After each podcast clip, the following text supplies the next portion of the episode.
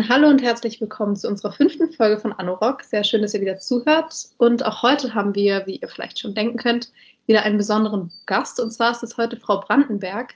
Sie erzählt euch vielleicht mal kurz selber, wer sie ist. Ja, hallo. Heidi Brandenberg ist mein Name. Ich bin äh, Krankenschwester von Beruf. Ich wollte schon Spanisch sprechen deswegen bin ich jetzt ins Gehege mit meinen Worten gekommen, weil ich äh, seit langer Zeit in Bolivien arbeite und äh, seit Anfang März wieder in Deutschland bin und jetzt nicht zurück nach Bolivien kann. Wie man sich gut denken kann, die Flughäfen sind ja zu, auf deutscher Seite, auf bolivianischer Seite. Und äh, insofern arbeite ich jetzt hier im Klinikum in Nürnberg aushilfsweise, bis eben diese Krise überwunden ist und sich hoffentlich bald alles normalisiert. Ich bin 59 Jahre, habe vier Kinder und wohne in Nürnberg genau, Sie haben ja gerade schon gesagt, Sie arbeiten in Bolivien normalerweise. Dort sind Sie ja tätig bei der Soforthilfe La Paz. Ja. Ähm, was sind denn normalerweise so die Aufgaben? Also abgesehen von der Corona-Krise, wie helfen Sie denn dann normalerweise? Ja, also wir haben uns spezialisiert auf, äh, das nennt man vulnerable Population, also auf Personen, die in sozialen äh, Benachteiligungen leben oder in extremer Armut. Ob das nun Männer oder Frauen sind, das spielt keine Rolle. Es können, sind junge Menschen vom Babyalter bis zum hohen Alter, 80-Jährige sind auch äh, in unserer Betreuung. Wir gehen auf die Straßen, wir machen soziale Obdachlosenarbeit und äh, Suchtarbeit. Das heißt, wir haben ein Rehabilitationszentrum, in dem die Männer zu uns kommen oder wir sie dorthin überweisen, damit sie eine Rehabilitation, also einen Entzug von Alkohol und Drogen machen können und dann wieder eingegliedert werden können in die Arbeitswelt oder auch in die Familie, solange, sobald das natürlich auch die Familie möchte. Außerdem arbeiten wir mit Familien, das sind meistens ja meistens Mütter, also Bolivien ist ein bisschen eine vaterlose Gesellschaft. Das hat mit vielen ähm, ja, Problemen dort zu tun. Viele Menschen haben keine Erziehung genossen zum Beispiel oder konnten als Kinder nicht in die Schule gehen und deshalb äh, können sie das auch nicht weitergeben, haben keinen Beruf erlernt, haben keine Arbeit gefunden oder nur immer kurze Arbeiten und suchen dann eben Trost in, in Alkohol oder Drogen oder anderen Dingen. Die meisten Männer haben selber keinen Vater gehabt oder einen Vater, der eben dieselben Probleme hatte in, an denen sie jetzt leiden. Und insofern wird das von Generation zu Generation weitergegeben. Und diesen, äh, das würden wir gerne unterbrechen, indem wir die Kinder, die jetzt unter unserer Aufsicht oder Betreuung sind, eben äh, lehren oder mit Beispielen vorangehen, mit äh, männlichen Mitarbeitern zum Beispiel, äh, dass Vatersein eigentlich was ganz Wunderbares ist und dass man das auch lernen kann, und dann gern Vater ist und diesen Kreislauf auf der Straße und Sucht unterbrechen kann. Dafür gehen wir auch in die Gefängnisse in Bolivien, also in La Paz in, und El Alto, in den Städten, in denen wir arbeiten, gibt es äh, fünf Gefängnisse. Dort äh, sind Kinder mit eingesperrt, also die Eltern, ob das nun die Frauen als Gefangene sind oder die Männer, nehmen oftmals ihre Kinder mit ins Gefängnis und äh, man kann sich dann vorstellen, wie Kinder dort aufwachsen müssen. Ja? Also, äh, dass sie als Drogenboten missbraucht werden, dass sie eben die Schulausbildung völlig vernachlässigt wird. Es ist zwar die Möglichkeit, auch dort in die Schule zu gehen, aber ja, das sagt sich immer so einfach aus deutscher Sicht, aber es wird eben oft nicht möglich gemacht letztendlich. Dann gibt es zwei Jugendgefängnisse, da gehen unsere Mitarbeiter auch rein. Jugendgefängnisse, also zum Beispiel das männliche Jugendgefängnis, da sind so 90 junge Männer drin, die äh, oftmal ja, gar nicht genau wissen, warum sie eigentlich da drin sind, die keinen Prozess bekommen, die oft jahrelang dort sind und wenn sie 18 sind, einfach ins Männergefängnis überwiesen werden. Und das ist, geht den jungen Frauen leider genauso. Ähm, ja, und da äh, bringen wir Hilfe in Form natürlich jetzt einfach, was man natürlich existenziell braucht, wie Kleidung und, und Nahrungsmittel, Medikamente und so weiter, aber natürlich auch psychologische Betreuung oder soziale Betreuung, dass man, wenn jetzt zum Beispiel Kinder nicht mitgenommen worden sind oder die Eltern draußen alleine wohnen, dass wir da Kontakt, Kontakte knüpfen, Kontakte herstellen und so eben eingreifen können wenn dann die Gefangenen entlassen werden, dass sie eine Anlaufstelle haben für uns, bei uns und ja, so aufgefangen werden und nicht gleich wieder in diesen Kreislauf hineingeraten. Straße, Sucht, Straße, Sucht und so weiter und so fort. Genau, wir haben noch Patenschaften, äh, bolivianische Kinder, also unsere armen Kinder, die aber ein, eine Lebensfreude ausstrahlen. Also wenn man das sieht, äh, es ist sehr beeindruckend mit wie wenig man glücklich sein kann, äh, die sich freuen über jeden kleinen Brief, über jedes kleine Foto, wenn äh, Paten aus Deutschland schreiben und etwas schicken. Das ist einfach ganz wunderbar. Also die Patenschaften machen ganz viel Freude, Spaß auf beiden Seiten, auf deutscher Seite und auf der bolivianischen Seite. Wir haben eine Armenspeisung beziehungsweise zwei Armenspeisungen. Das ist wie eine Tafel hier in Deutschland. Ne? Genauso läuft das ungefähr ab. Wir machen ein bisschen noch mehr Programm, weil es viele alte Leute sind. Äh, machen wir zum Beispiel Übungen für die Feinmotorik oder geben äh, Talleres, also Workshops, äh, wie man an eine Krankenversicherung rankommt, was man da für Behördengänge machen muss und so weiter und so fort. Äh, es wird auch immer viel gesungen bei diesen Veranstaltungen. Es gibt immer eine, eine kleine Andacht. Äh, die Bolivianer sind ein sehr gläubiges Volk normalerweise, die meisten. Und äh, ich denke, dass das äh, hilft ihnen auch, diese schlimmen Situationen und, äh, zu überwinden, weil sie wissen, dass es doch eben einen Vater im Himmel gibt, sozusagen, der sie, der sie hält und schon auf sie auch wirklich aufpasst und für sie sorgt. Genau, das ist so im Groben und Ganzen, was die Soforthilfe macht. Also ich finde, da kann man erstmal dazu sagen, dass es sehr bemerkenswert ist und dass wir uns daran alle ein Beispiel nehmen können, was sie leisten, was ihre Truppe da drüben quasi leistet tagtäglich, weil wir uns das oft hier gar nicht so vorstellen können, wie es denn woanders aussieht. Wir hören davon in der Schule, in den Nachrichten und wir wissen es eigentlich alle, aber wir sind hier so in unserem Luxus drin, das ist, ähm, es ist schon ja, berührend, sowas zu hören, finde ich, was sie da drüben machen. Deswegen da erstmal ein, ein großes Dankeschön dafür. Ähm, jetzt ist es ja aber im Moment anders, weil es auf der ganzen Welt im Moment Corona gibt und eben auch in Bolivien. Und wir können uns vielleicht nur ansatzweise vorstellen, dass wenn sowieso im Alltag schon die Situation da drüben eine ganz andere, eine viel schlechtere ist als hier bei uns, wie sieht es denn da jetzt aus, noch mit Corona? Wissen Sie davon was? Können Sie uns davon vielleicht berichten? Ja, in Bolivien, also Bolivien war erst einmal das letzte südamerikanische Land, äh, in dem dieses Coronavirus nachgewiesen wurde. Und zwar war das so um den Mitte März, 12.3. ungefähr, äh, dass zwei Bolivianer, die in Spanien und Italien normalerweise arbeiten und nach Hause für den Urlaub zurückgekommen sind, die haben dieses Virus mitgebracht.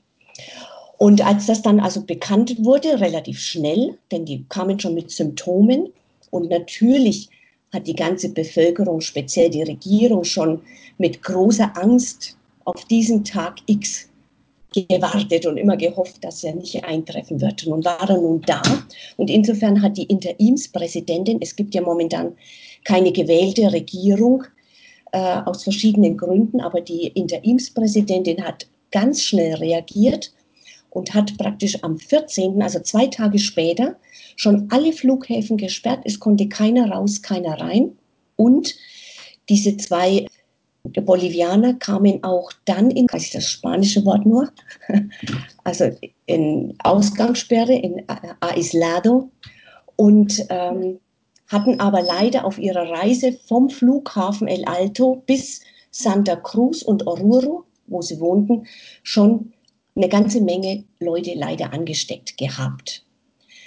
Aber die Schulen wurden sofort geschlossen. Also am 15., am Montag war die Schulen geschlossen Die Universitäten waren zu, die Museen, alles, alles war wirklich zu.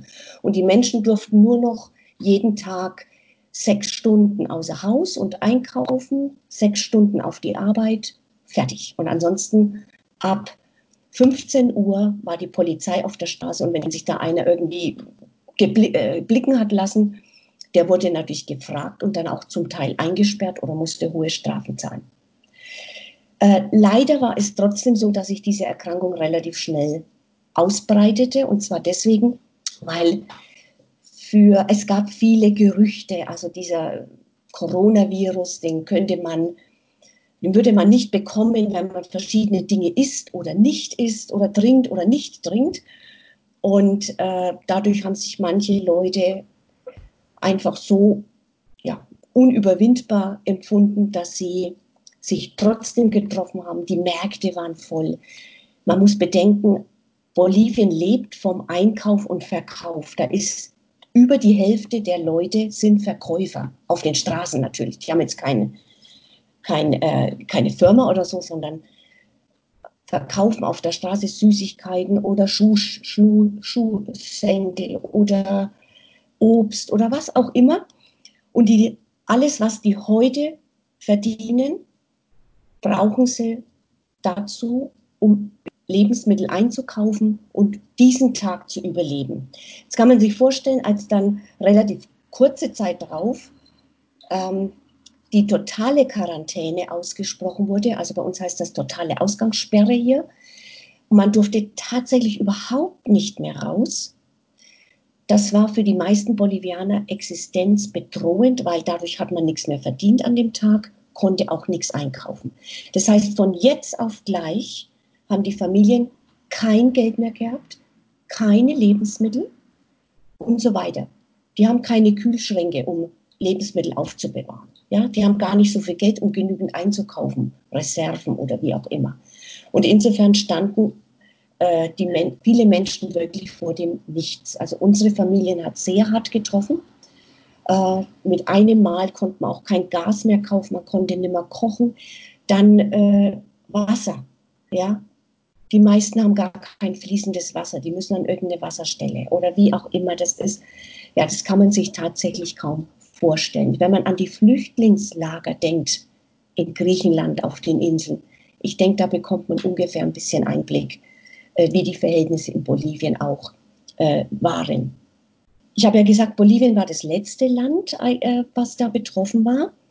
Und dadurch, dass es zwei Bolivianer aus Europa mitgebracht haben, äh, wurde die Schuld oder ja, die Schuld so zugewiesen, ja, die Europäer sind schulden und haben die Bolivianer oder die Südamerikaner eh ein gespaltenes Verhältnis zu den Europäern, weil man das mit Spanien in Einklang bringt und denkt, das waren die Eroberer, die haben uns sowieso alles geraubt und so weiter. Es war ein bisschen eine schwierige Situation, die hätte auch ganz leicht in Gewalt ausbrechen können. Das wurde glücklicherweise von Polizei und Militär relativ schnell unter Kontrolle bekommen. Am schlimmsten aber betroffen jetzt in Südamerika ist äh, Brasilien eindeutig. Die haben das völlig unterschätzt. Ja, da gibt es im Verhältnis zu den Infizierten sehr hohe Todeszahlen. Äh, Kolumbien, Uruguay, oder ich weiß nicht, vielleicht hat jemand auch gehört von Ecuador. Ecuador, da gibt es eine Hafenstadt, Guayaquil heißt die, eine Drei-Millionen-Stadt praktisch.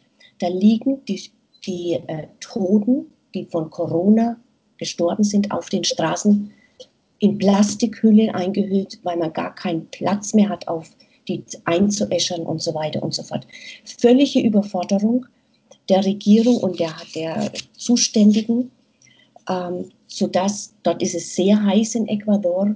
Man kann sich vorstellen, welche Zustände dort sind. Oder wenn es einen als Familie betrifft, der Vater stirbt, die Mutter stirbt oder das Kind stirbt und es liegt dann auf der Straße, weil man keine Möglichkeit hat.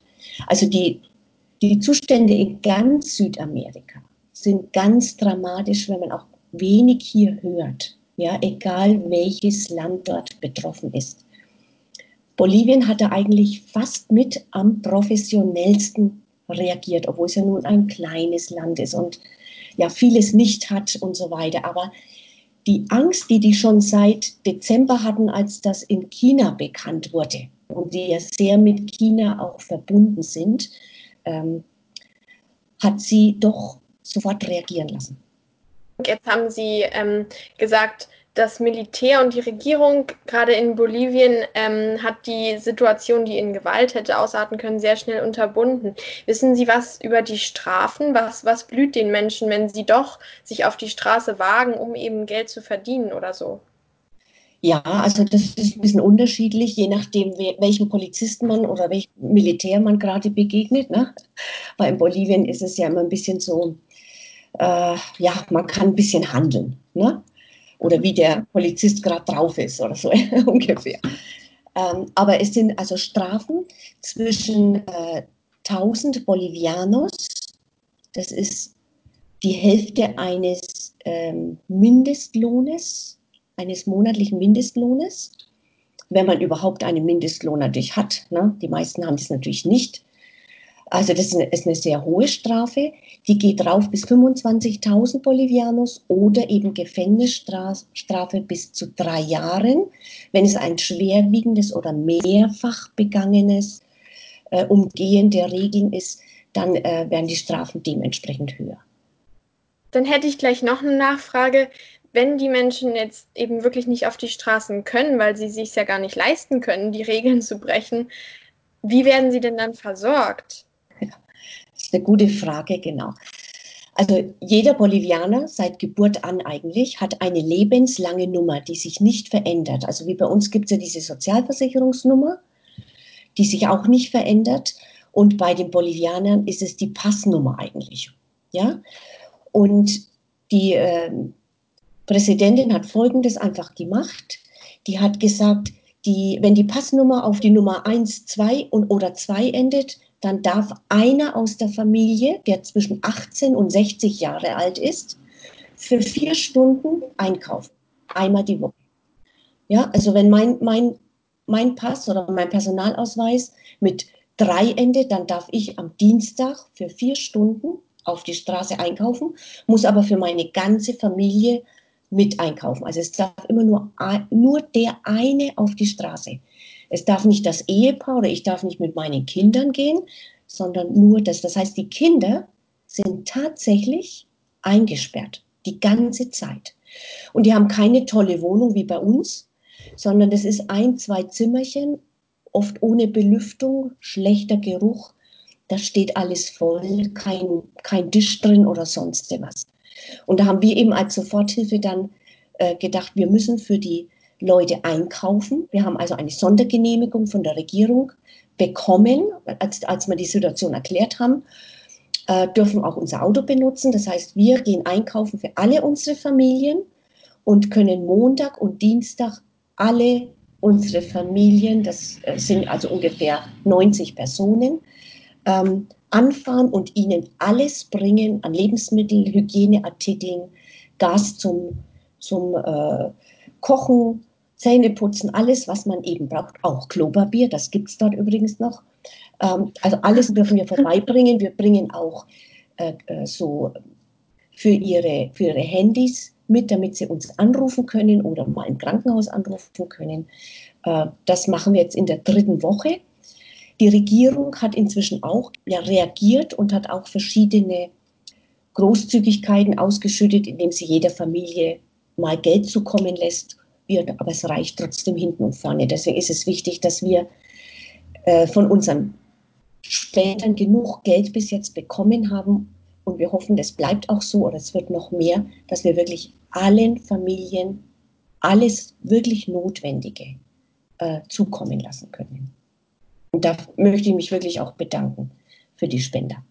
Auf jeden Fall, das ist sehr wichtig. Vor allem haben wir ja auch die Möglichkeit, einfach so viel abzugeben, was, glaube ich, für uns so viel weniger wert ist und da eben so einen großen Einfluss nehmen kann jetzt gerade. Ja, das stimmt.